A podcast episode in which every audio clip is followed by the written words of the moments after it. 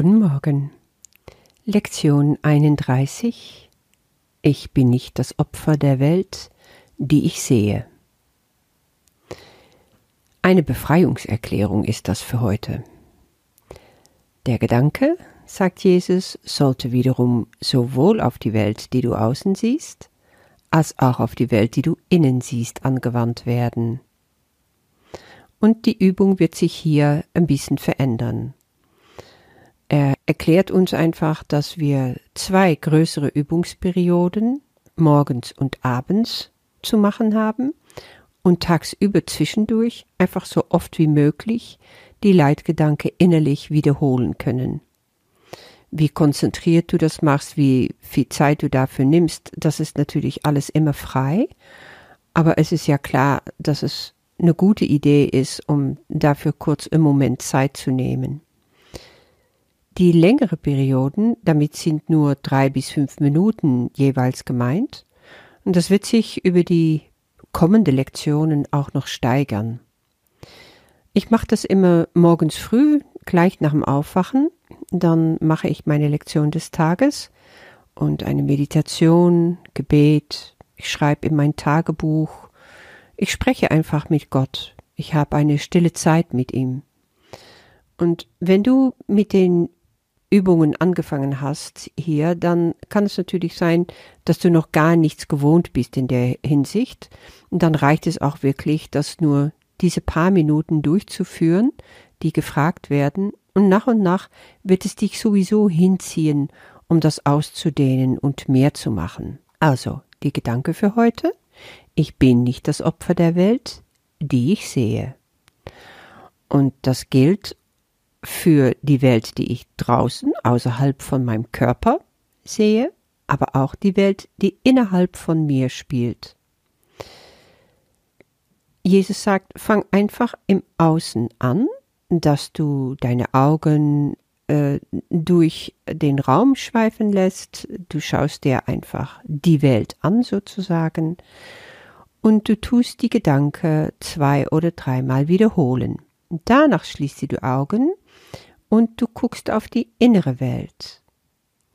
Ja, gemeinsam werden die erlöst sozusagen, weil die innere Welt die Ursache der äußeren ist. Natürlich, das wissen wir mittlerweile. Die Gedanken, die ich habe, die Gefühle, die ich habe, die bestimmen, was für eine Welt ich da draußen wahrnehme. Und dieses Anschauen von unserer inneren Welt ist, worauf es hier auch besonders ankommt. Auch da keinerlei Hierarchie vornehmen, nichts, was wichtiger oder weniger wichtig erscheint, also leidenschaftslos sollten wir einfach die Gedanken kommen und gehen lassen und gleichmäßig fließen lassen. Das finde ich schön. Ähm, ich stelle mir das dann immer so vor, die Gedanken, die ich gerade habe, über allerhand Themen, das ist egal welche, machen die Welt auf, die in mir lebt und die ich auch nach außen projiziere. Und diese Welt kann ich einfach leidenschaftslos betrachten, wie ein Strom, der an mich vorbeizieht. Und immer weiter wiederhole ich diese Leitsatz, ich bin nicht das Opfer der Welt, die ich sehe. Weil das ist genau, was das Ego will, dass ich mich als Opfer sehe. Und wenn ich ein Opfer der Welt bin, dann muss ich mich schützen. Dann brauche ich also Führung und Führung natürlich von ihm. Er weiß nämlich, wo es lang geht. Er sagt mir, wofür ich mich zu schützen habe, wie ich mich verteidigen kann, wie ich eventuell angreifen sollte und vor allen Dingen, wie er mich einkerkert. Das haben wir in den früheren Lektionen auch schon uns angeschaut.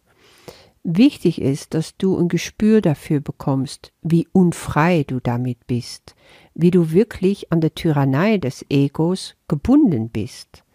Und das finde ich besonders schön hier, dass Jesus sagt, erinnere dich dran, dass du eine Unabhängigkeitserklärung im Namen deiner eigenen Freiheit abgibst. Auf Englisch heißt es da The Declaration of Independence.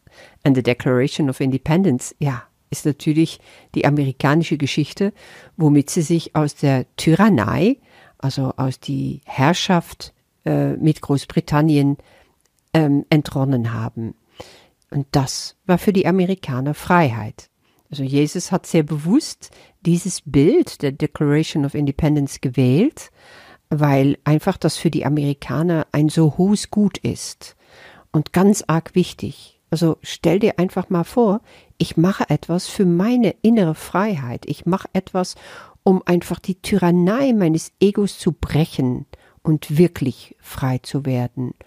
Und wenn du frei wirst, bist du nicht alleine. Die Freiheit der Welt ist damit auch gemeint.